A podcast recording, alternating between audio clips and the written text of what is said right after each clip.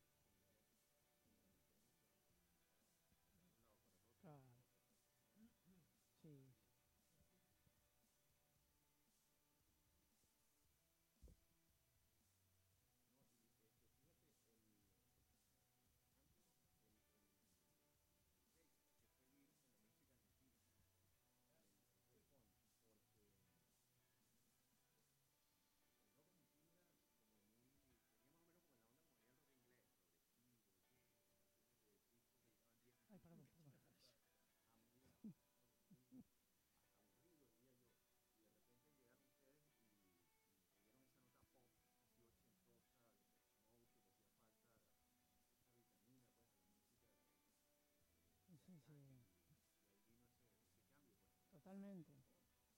Totalmente. Chocolati. Los tres, sí. Los tres fueron una, sí, fueron una, una propuesta muy divertida.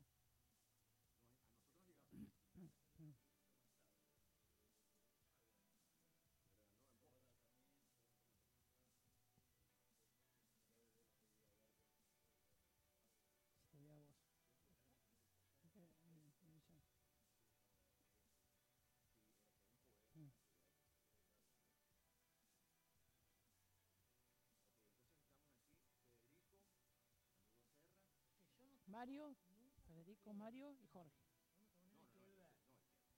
No daban las edades. Bueno, el nombre sí.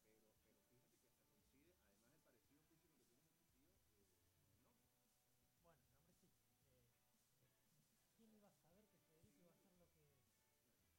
Cuando yo nací en el 71, Federico estaba en comunista. ¿No? 71. Sí. ¿Qué iban a saber? Yo era muy amigo de, era músico, era muy amigo. es- No, yo no fui virus, estuve, toqué mucho tiempo con, con Julio Moura en bandas informales, pero cuando se formó virus yo no estuve. Claro, era de la época. Claro, yo, yo soy,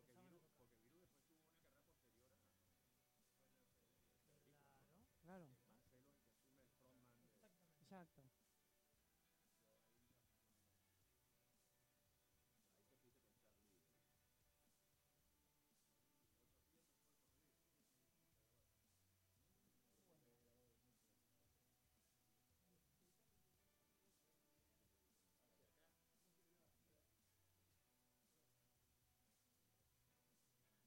La gente festeja más ahora. ¿eh? Jorge, Jorge Lescano. Yo soy un poco el... Quique Mugetti y Ricardo Serra, que es hermano de Mario, los virus que, que vienen de Estados Bajista, bajista original y guitarrista original de Virus. Son ellos. Quique es el bajista original de Virus. Es el creador de imágenes paganas, de algunas otras. En un momento va a estar Bueno, el 50%. todo. Claro, en un momento está.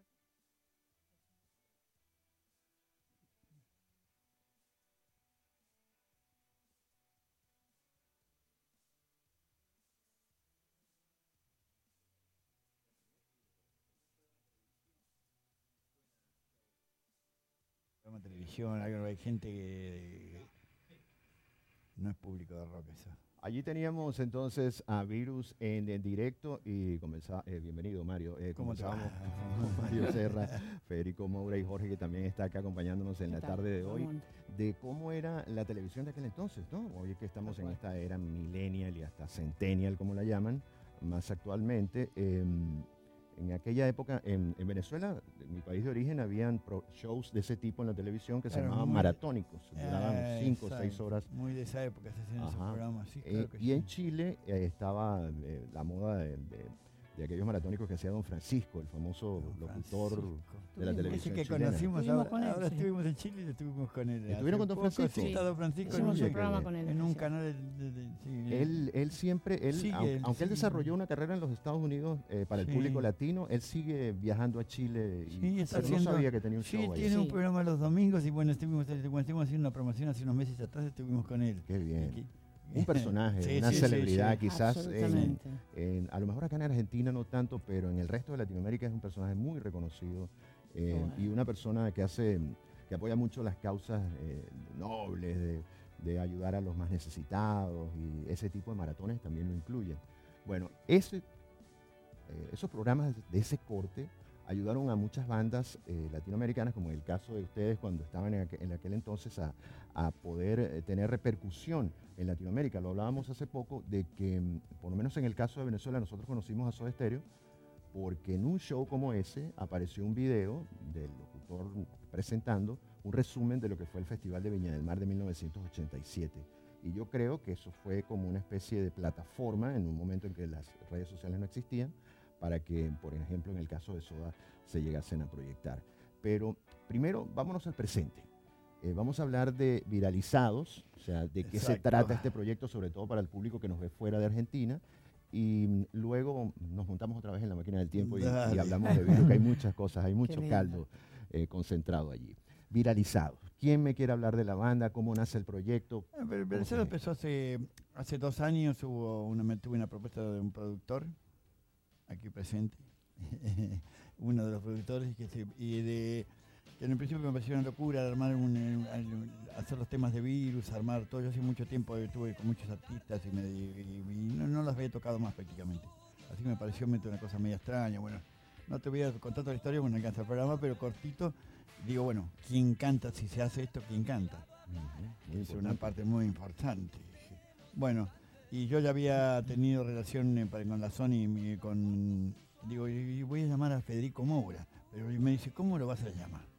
Pero no sé si me va a atender. Y dije, Y bueno, y resulta que nos comunicamos y ahí está Federico Moura y, y, y ahí él ya, ya cantaba y ca- cantó toda su vida, cantó y yo tuve un proyecto con Sony con él, y se consiguieron en ese momento, se dieron un par de ajustes que dije, bueno, lo vamos a hacer porque cerramos con esta historia. Después, eh, o sea, empezamos a hacer teatro, fue toda la historia, eh, pero en definitiva para armar se armó una banda y de la cual sumamos en este proyecto, sumamos para hacer los temas de virus, en un momento se, nos juntamos con Quique Muguetti, que es el bajista original, Ricardo Serra, que es mi hermano, que es prácticamente el creador de Guaduad, de todas esas teorías de esa época, hits. muy, muy de esa época, guitarrista de esa época. Y bueno, y nos juntamos para hacer, y se armó un espectáculo muy lindo, muy interesante, que bueno, tuvo mayor proyección, cosa que no pensamos hacerlo, pero porque es una forma de presentar los temas de virus realmente muy bien presentados, ¿no? Pues mucho trabajo y, con los condimentos para hacerlo. Oye, qué bien. Y, el caso tuyo, Federico, que es, algo que hay que, hablarlo sobre todo a, la gente que nos ve fuera, em, que tienes la coincidencia de llamarte como tu tío y mm, desaparecido vocalista original de Virus, y que además de eso tienes hasta aspecto físico bastante, o sea, se te ve en las fotos en redes sociales antes de conocerte y parecía que estaba viendo a Federico Moura ya maduro, ¿no? O sea, ya con unos cuantos años, porque Federico falleció muy joven. O sea, Y- tiene mucho. 36 tenía, eh, 36. más sí, o menos. totalmente. Yo tengo 48. Exactamente. Yo tengo un- como un gen familiar en, en- en el muy Moura. Si vos ves a los tres hermanos Moura, Julio, Marcelo Ajá. y Federico, eh, hay una cosa. hay- según cómo me mire, según cómo tenga el pelo, según cómo me ría, según qué gesto hago, tengo, soy una mezcla ahí muy Moura. No, y ahora que te tengo enfrente, eh, veo que también tienes muy, eh, mucho parecido con Marcelo. O sea, que, que Marcelo lo he También. visto en fotos y, y sí, de verdad que el- la cuestión genética de ustedes es muy marcada. Pero hablando en la parte del vocalista de Viralizados, o sea, eh, esta mm, performance con las canciones clásicas de la banda de tu familia, Ujú. eh, la, la- la hacías desde que eras un pibe, desde que eras un chamo, desde que eras joven, o, o es algo que fuiste desarrollando a nivel profesional con el tiempo? O sea, ¿cómo No. se dio eso? No, yo siempre estuve en la música desde los 15 años hasta el día de hoy y siempre, siempre, siempre componiendo, con mis formaciones, mis grupos. ¿Puedes nombrar algunas de las Y bandas donde tocaste? mi banda de siempre fue Narcisos. Así se llamó mi banda hasta el 2013 prácticamente. Eh, pero siempre con composiciones propias. Pero cuando uno se inicia en esto del aprendizaje, por ejemplo, a mí me pasó con la guitarrita que hacía, agarraba las revistitas donde estaban los acordes y me encontraba con canciones de Virus, con canciones de Soda, y esas eran mis primeras armas, ¿no? Claro. Cuando uno no tiene un repertorio propio en su sala de ensayo y empieza este aprendizaje de la música, generalmente empieza con, a tocar que recurrir a los clásicos. temas de otros. Pero fuera de eso, siempre a mí me inquietó el tema de la composición. A mí siempre, por eso yo no me, no me considero por ahí, yo tocaba la guitarra antes en mi formación de la banda, era el guitarrista y el vocalista, pero nunca me, me consideré un guitarrista, porque tocaba un poco de todos los instrumentos, porque a mí lo que me gustaba era la composición. Pero en ese momento, cuando estaba el génesis de, tu, trayectoria como vocalista y como guitarrista, ya sabías, o sea, ya, ya te das cuenta de que podías hacer algo em, que tuviese relación con lo que Virus había hecho previamente. O sea, decías, oye, de repente algún día puedo hacer una canción de esta y tocarla en vivo. eh, algún sentido de la No, lo, lo que yo soñaba, lo que yo proyect yo veía virus y eran, eran ídolos, aparte de mi familia eran ídolos. Como yo los iba a ver un concierto eran ídolos, Mario, todos los que se ponían ahí eran mis superhéroes. Yo quería sí, con mi música, algún día llegar a ese nivel. a ese nivel, al, al nivel virus, al nivel soda, al nivel de la música del rock nacional que yo escuchaba. Pero bueno, yo tengo una, una gran influencia eh, de virus porque fueron como, fueron como mi rumbo, lo que te decía. Yo veía eso y yo decía, yo quiero, quiero estar ahí. Vamos a escuchar más de virus y ya venimos con publicidad porque ellos están con la agenda copada hoy. Después de acá tienen un par de notas, van a Radio Nacional, ¿no? Me comentaban. Exacto. Sí, porque la promoción es el próximo 20, el sábado 20 de julio, en el Teatro Vorterix. Gracias por la invitación. Allá vamos a estar cubriendo de parte de Radio mm, eh, Capital Argentina lo que va a ser este show, podríamos decir que un showcase, porque está presentándose también el nuevo material con un vídeo con el cual vamos a concluir nuestro programa en el día de hoy. Así que otro clásico de virus, por allí tengo uno, bueno, ayer que comenzó la nueva temporada de Susana Jiménez, que eso mueve mucho acá en, en Argentina en la televisión, tengo una presentación más adelante de, creo que el tercer video, de una mm, performance que tuvieron en un show de Susana Jiménez una temporada, pero hace como 30 años atrás. Así que más de virus en Noise, el arte del ruido, hoy con viralizados y este espectacular nuevo trabajo del cual van a tener la oportunidad de apreciar a nivel de videoclip al final de nuestro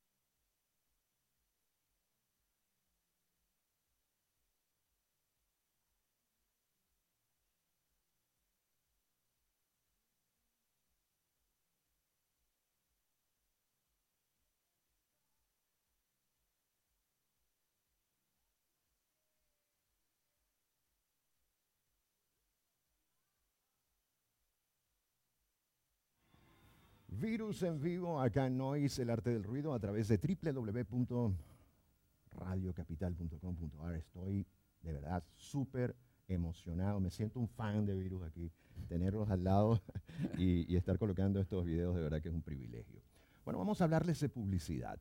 Primero que todo, un gran sitio de los que me enamoró de ese mm, Buenos Aires Old School en el momento que llegué a esta hermosísima ciudad. Y es Todo Mundo San Telmo, un local emblemático que tiene más de 30 años en Anselmo Ayeta 1095, brindándote cada día, porque abrimos los siete días de la semana, opciones eh, diferentes a nivel de presentaciones y de propuestas artísticas, flamenco, blues, rock and roll, electrónica, hasta un tributo a Billy Idol hubo en estos días, pero también de repente puedes ver al día siguiente una mm, performance de salsa caleña de Colombia, o sea que, y con bailarines y show en vivo.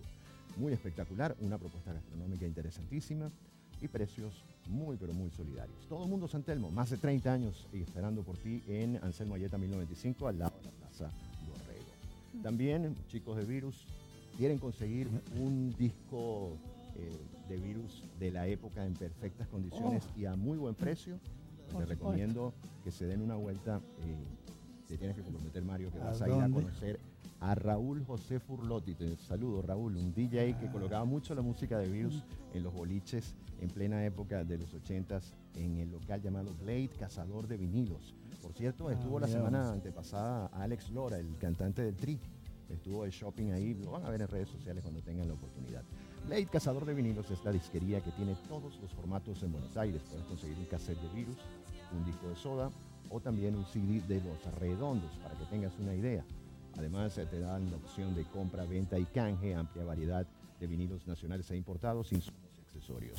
Abierto de martes a domingos de 11 de la mañana hasta las 20 horas y sus redes son en Instagram arroba Blade Cazador de Vinilos, en Facebook Blade Cazador de Vinilos. Blade es aquel personaje que hizo Wesley Snipes, el cazador Claro, de vinilos, sí. adaptado ¿no? a la cuestión del concepto vinil y también nuestra página www.bladevinilos.com.ar.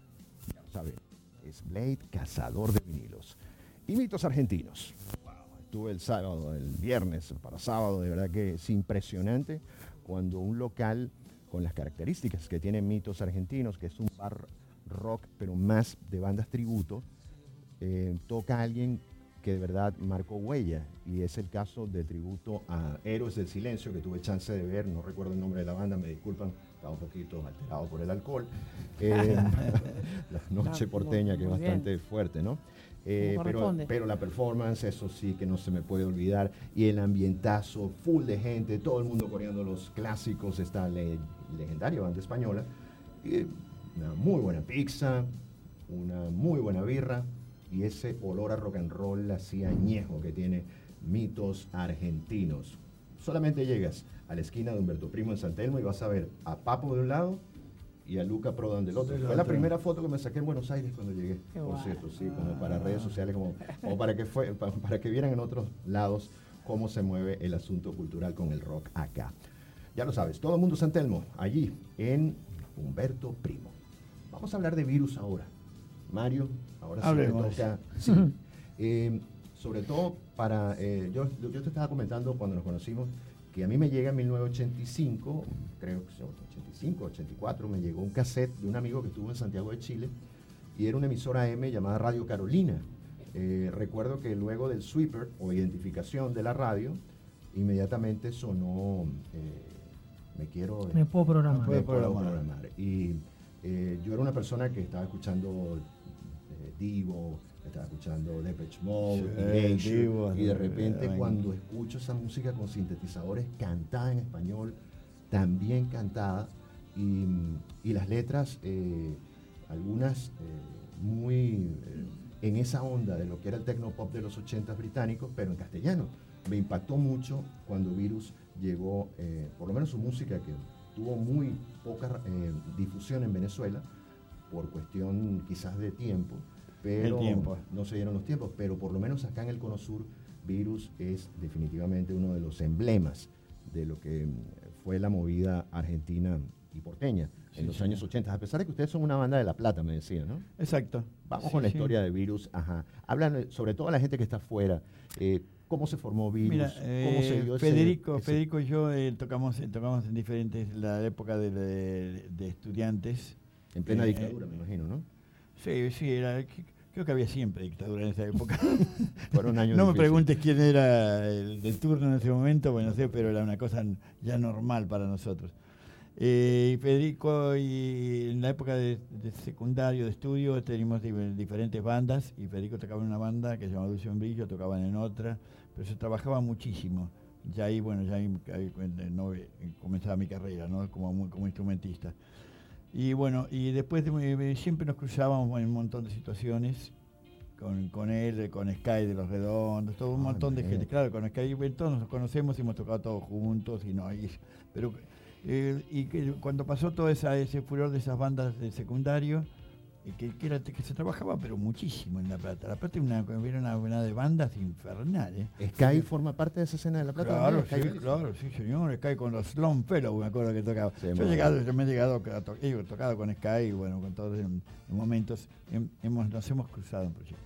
Como muchos, sí, muchas, muchísimas bandas había en La Plata, pero un movimiento muy importante. Y, y buenas, en serio. Y bueno, pasado toda esta, esta etapa con Federico, bueno, eh, eh, tuvimos una relación, nos, nos llevamos muy bien y empezamos a ver a hacer, a- a- a hacer un proyecto. Hicimos, armamos, que nos costó muchísimo porque, como vos decías bien, el tipo de música que hacíamos, que, para, el, para el lado que queríamos ir, era muy difícil encontrar músicos de esa característica. De hecho, bueno, logramos formar un grupo llamado Las Violetas, que bueno, que, eh, eh, con otros integrantes, y, llegamos a grabar, Las Violetas a grabar, no se editó porque grabamos un demo muy interesante, me acuerdo que estaba grabando Papo cuando fuimos nosotros, en un, un equipo, en Taiwán se llama el estudio acá. Bueno, la cuestión que se nos complicó con los músicos, nadie creía en, en- en- en- el, rumbo musical que apuntábamos nosotros y nos costó muchísimo. Tuvimos problemas con los músicos que había y probamos músicos por todos los costados y no encontrábamos, éramos una época que se tocaba un- otro tipo de música, como bien decías, una música más... Más elaborada, más, sí, más seria. Sí, eh. seria, seria porque no se reían cuando tocaban. Algunos no se podían reír de cómo tocaban, de, mal. Pero, bueno, pero, pero inclusive, Este este, sí. no, y, y- y te digo que le hacía falta, eh, yo creo que cuando cae la dictadura, o sea, lo hablo desde el punto de vista de un extranjero, evidentemente, eh, pero que estaba yo muy pendiente de todo lo que ocurría en la Argentina, en Venezuela, eh, inclusive ese tipo de programas maratónicos. Eh, recopiló Sí. eh, me- mercancía no perecedera. Venezuela era un país muy rico en aquel entonces y mandaron millones de dólares. Fue una cuestión que en verdad hubo solidaridad suramericana, cosa que no hubo hacia el norte de- del continente porque, bueno, ya es una cuestión política, pero, pero eh, sí nos dimos cuenta de que cuando, la, cuando cae la dictadura, llega el pop, llega el, el post-punk, llega el punk aquí a, a Buenos Aires Ahí empieza... cambia ahí- todo, o sea, Exacto. cambian las reglas del juego. Fue lo que pasó en Inglaterra en 1977, pasó en Argentina en 1983. Exacto, que costó, es decir, como todas las cosas que, que es novedosa, tuvimos, nos tuvimos que afrontar muchísimo. Me imagino los prejuicios al principio, una música tan, tan gélida, tan de teclado. situaciones de todo tipo. Una vez que formamos, formamos la banda con Federico, bueno, se terminó armar la banda, viene la grabación del primer disco, es un montón de cosas, todo, todo es muy largo, pero fue sencillamente así y empezamos, conseguimos en el año 82 el primer disco, que fue Guaduado, y ahí es donde se empieza a gestionar todo este movimiento de que hablabas tú. Y eso, toda esa movida y que se va armando que poco a poco fue, se fue haciendo, fue teniendo más seguidores, porque al principio fueron muy duros. Me acuerdo que ¿Cómo nos- fue la receptividad, han- por ejemplo, de Guadu Guadu en el momento que sale? O sea, fue, ¿cómo fue acogido por, No, por, por- por la fanaticada, más que por la crítica? O sea, no, eh, costó muchísimo. sí, fue eh, difícil que, que- que pudieran entender la eh, propuesta que ustedes traían en aquel Al entonces. principio sí, eh, siempre hay un grupo de gente que se empezó a armar y se empezó a armar y se fue agrandando rápidamente, se, empe- se empezó a, armar, pero el- el- los inicios fueron eh, realmente, eh, eh, eran duros los principios. Duros para, bueno, nosotros, nosotros no éramos muy jóvenes y nosotros afrontábamos todo lo que venía, estamos, estamos acostumbrados, cuanto más grande la cosa que me tires, mejor será. Pero eh, se armó ese movimiento que empezó a, crecer rápidamente, cosa que después se dieron cuenta las compañías discográficas y los productores, obviamente, y ya después ahí todo hizo, uy, Y el año de, exacto, el año de la explosión de virus masiva, eh, por lo menos en la Argentina, ¿en qué año tú recuerdas que haber Yo sido ya en el 84, ya con Relax, ya con Relax, el agujero anterior anduvo muy bien. Ya en, cuanto a actuaciones en el agujero interior, en el Gran Buenos Aires, por ejemplo, que había en ese, se tocaba en todos lados, muchísimo y con mucha gente. Ya el agujero interior era muy explosivo, pero muy explosivo. Ya llegaron a las grandes salas, un Gran Rex, por ejemplo. Mm, No, no, no se hacía. eh, no se hacían muchos conciertos. El máximo de esa época en Argentina era tocar en obras. El máximo. Era obra, o- Eh, obras era el máximo. Obras sanitarias, ¿no? Porque en esa época, perdón, en esa época la, eh, la cosa le cambió, cambió todo como ha cambiado. Eh, el, el negocio de la, de la música, que el negocio que lo que manejaba, pues siempre hay, hay mucha inversión en todo ese negocio de la música era el disco, no tocar en vivo. Hoy las cosas es exactamente al revés. el negocio hoy en día es, tocar es- en vivo. es el show en vivo. Entonces lo máximo, eh, lo máximo que había en esa época, y, y no en el 82, en el, en- el 84, 85 era tocar en obras, era el máximo, era, lo máximo, no sé si en qué estadio. Y se tocaba mucho en lugares de... Había muchos eh, eh, discotecas y toques, eh, se acostumbraba a que toquen bandas y era, era como un... Eran con una especie de recitales. Más o menos lo que está pasando actualmente en la movida de Buenos Aires, porque yo tuve chance también de ver históricamente que, mm, eh, eh, por lo menos en la década pasada, hubo como un bajón del movimiento rock argentino en el sentido de que inclusive eh, ll- llegaba a ver en Venezuela, llegué a ver el, el show de Bebe con Tepón y La Viola, Sí. y, y siempre lo veía con la curiosidad de porque Bebe te enseña de frente la cara de lo que está pasando en la movida porteña y, y lo hace de un punto de vista periodístico bien interesante porque prácticamente es a detalle. Eh, algo que me di cuenta es que precisamente se quejaban los músicos en aquel entonces, 2007, 2009, de que había muy pocos bares o boliches, como le dicen acá, para tocar. Ahora llego Porque hubo una etapa que... hay un boom. Claro, sí. Pues tuvo una, una etapa que sabemos que lo que pasó en Cromañón, que se fue Ah, un antes y después de Cromañón hubo un cambio muy grande en Tragedia todo. que en- se conoció en todo el mundo. Claro, a partir de eso cambió nadie más. eh, eh, fue un cambio pero muy tajante a partir de eso. Pero muy, muy, muy. Se tocaba en todos lados y, eso desapareció inmediatamente por los riesgos que tenía y empezaron las políticas y esto. La cuestión que los músicos tuvieron un grave problema, ya se pasó a no tener lugares donde tocar en esa época. Ahora, volviendo un poco más atrás, eh, vamos a, a colocar un video donde van a ver, amigos que nos ven en Latinoamérica, eh, Susana Jiménez, como ya lo saben todos también, Susana Jiménez es un ícono en Latinoamérica. Eh, es la, quizás la showwoman más importante de la historia de la Argentina. Aquí hay tres personajes, les digo, que tengo cuatro meses viviendo, que son eh, íconos de la televisión, que están en un nivel superlativo. Mirta Legrand, Claro. eh, Susana Jiménez y, y Marcelo Tinelli. Tinelli. Creo que están por encima de- del resto, eh, sin, menospreciar a nadie, pero eh, de verdad que es una elite. Y mm, esto hablando de, de- de lo que son los medios masivos. Bueno, imagínense el nivel de fama que llegó a tener Virus, que en una temporada de los años 80, vamos a ver un video de, de una presentación que tuvieron con Susana no. Jiménez, y van a ver a Susana Jiménez bailando una música tecno tipo de Beach Mode. Se ve, que- se ve que tenía muchos años menos y tenía como esa alegría de la juventud.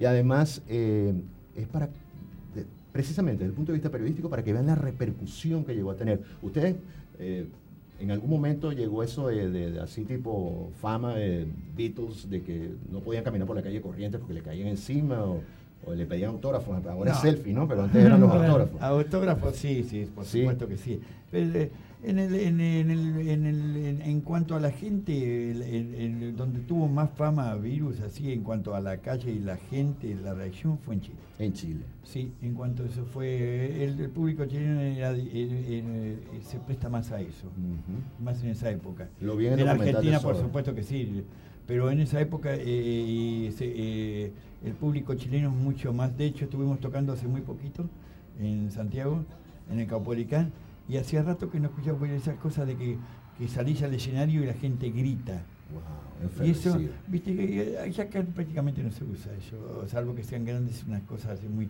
Pero y me, y me, me- me recordó toda esa época de que el, el- el público chileno es muy fanático, es muy muy muy efusivo. Sí, eso. sí, sí. Hay, hay un documental de Soda Stereo de, de, de- de los primeros años de Soda eh, que también me llegó en DVD hace unos cuantos años atrás, en donde aparece eh, la especie de Vitalmanía que hubo con su estéreo también, Sí, claro, sí, las sí. chicas chilenas guindándose de la Vans de donde iban los, los integrantes del grupo y era una locura colectiva. O sea, si uno compara esas emociones con, por ejemplo, el público de Lima, de Bogotá o de otros lados, que también era efervescente, pero, Sí, pero no con esa es contundencia. el ¿no? más es el más latino que, se- que tiene una, una cosa así. Y yo que estuve en Santiago y los vi hasta medio parcos, así como serios a los chilenos, muy, Eh, muy sí. prolijitos todos, pero son No, gente no, simpática. les gusta, sí, por sí. Y les gusta la buena música.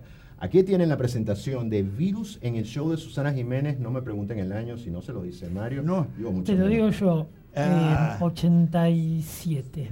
Vamos entonces con Uh. Virus.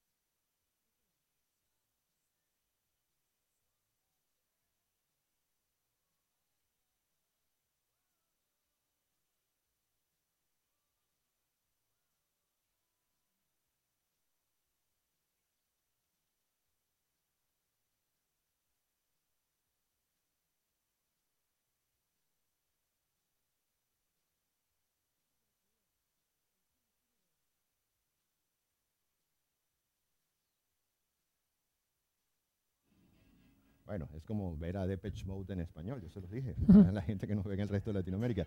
Allí teníamos a Virus y aquí tenemos a Viralizados, que es el legado que continúa. Eh, estuvieron en Chile, no podemos eh, entrar en detalles por cuestión de tiempo, hay que liberarlos. Tienen una nota en Radio Nacional en cuestión de minutos, menos mal que es bastante cerca. Pero sí vamos a hablar Es una de- lástima, Es pero bueno, lástima, sí, la verdad está que sí. Estaba más linda esta. Eh, Sí, más gracias por eso.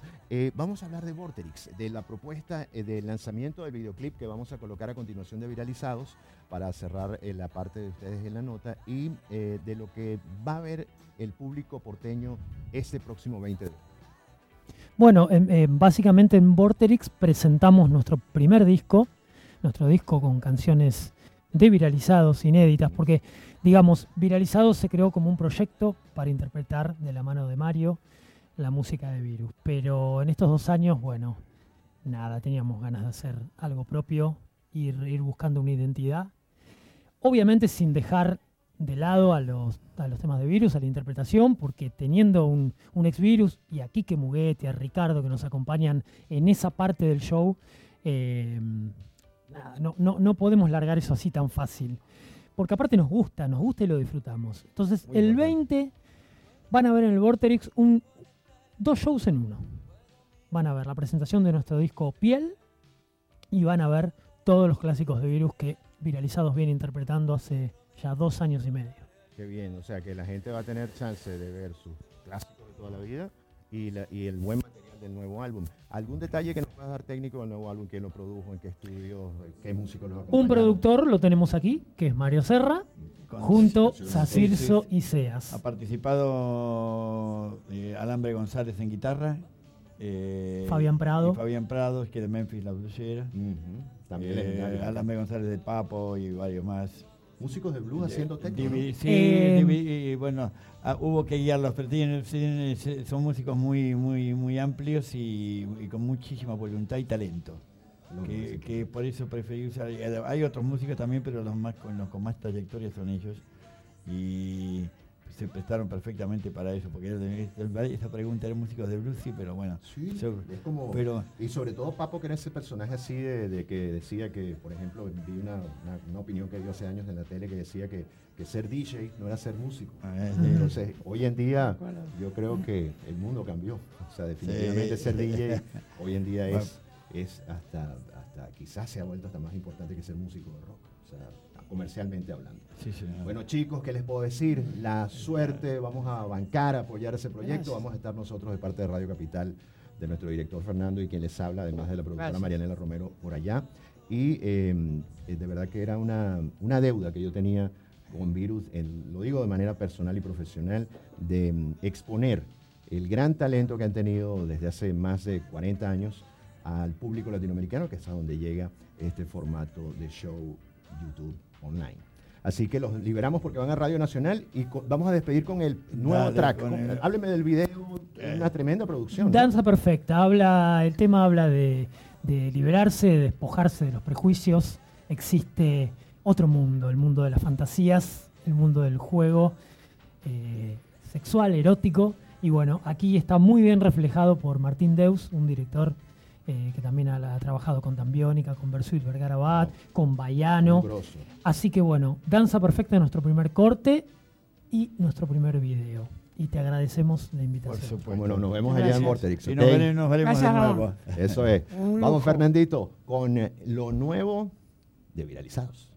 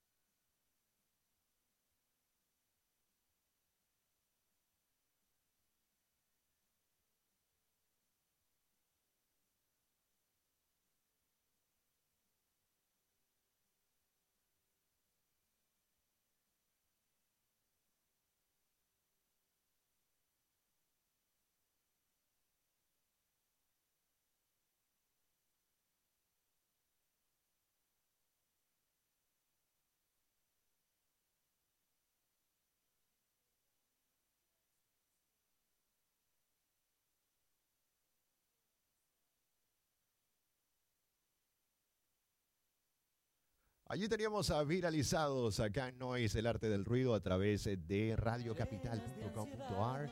Te va a gustar. Bueno, increíble lo que hemos vivido en la tarde de hoy, hablando de la buena música, la que hicieron ellos y la que están haciendo actualmente, como lo acaban de corroborar en este videoclip.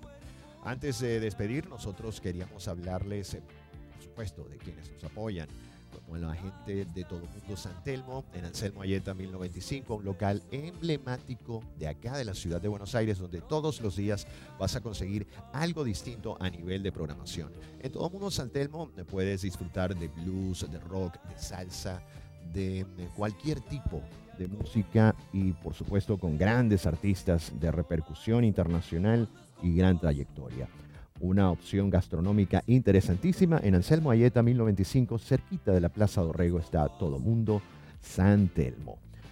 Bueno, Virus, lo acabamos de decir hace rato. El álbum que desees de la trayectoria de Virus y este de Viralizados, cuando salga el vinil ahora dentro de poco, pues lo vas a poder ubicar al igual que cualquier pero cualquier material interesante en lo que a música de vanguardia se refiere, en la disquería que lo tiene todo en Buenos Aires. Blade, cazador de vinilos, compra, venta y canje, además de una amplia variedad de vinilos nacionales e importados, insumos y accesorios, en la avenida Independencia 657 en San Telmo, abierto de martes a domingo, de 11 de la mañana hasta las 20 horas. Nuestras redes y página web www.bladevinilos.com.ar, en Facebook Blade Cazador de Vinilos y en Instagram es arroba Blade, cazador de vinilos. Todo lo que quieras de virus, allá lo vas a conseguir. Y por último, les comentaba también del gran show que hubo en Todo Mundo San Telmo. El tributo, de verdad que me quedó marcado lo que vi el fin de semana, el tributo a Héroes del Silencio y vas a tener una programación interesantísima porque mm, los amigos de Mitos Argentinos, quise decir, creo que estaba hablando de todo el mundo Santelmo, Mitos Argentinos. La gente de Mitos Argentinos, además de tributos como el que acabo de ver este fin de semana, de Héroes del Silencio, tiene una programación especial porque está cumpliendo 25 años el Rock Bar de Humberto Primo en San Telmo. Allí vas a conseguir a puro rock en este barrio místico, bandas, tributos, shows, DJs y resto bar. Instagram, arroba mitos-argentinos y en Facebook, mitos argentinos. Y así entonces estamos llegando al final de nuestro show en el día de hoy. La hemos pasado muy bien. Vamos a cerrar con un clásico de virus que tenemos por allí preparado. Y eh, como siempre, nuestro crew es Fernando Andrade, eh, quien lo encabeza en la dirección, y Karina Loaiza en la gerencia comercial. Marianela Romero, nuestra productora, que está quebrantada de salud. De verdad que deseo que te mejores pronto para tenerla la próxima semana acá. Y quien tuvo el inmenso eh, placer de hablar para ti, Ramón Primera, deseándote lo mejor en, este, en esta semana que comienza y también, por supuesto, pendientes porque van a seguir viniendo grandes artistas a esta segunda temporada de Noise, el arte del ruido. Los dejamos con Me quiero programar, ese clásico que llegué a escuchar yo en Falcón, en Venezuela, en los años 80, cuando me llegó un cassette de un amigo que estaba desde Santiago de Chile trayéndome un material de Radio Carolina con un megatrack como este clásico con el cual despedimos. Será hasta el próximo lunes. Pásenla bien.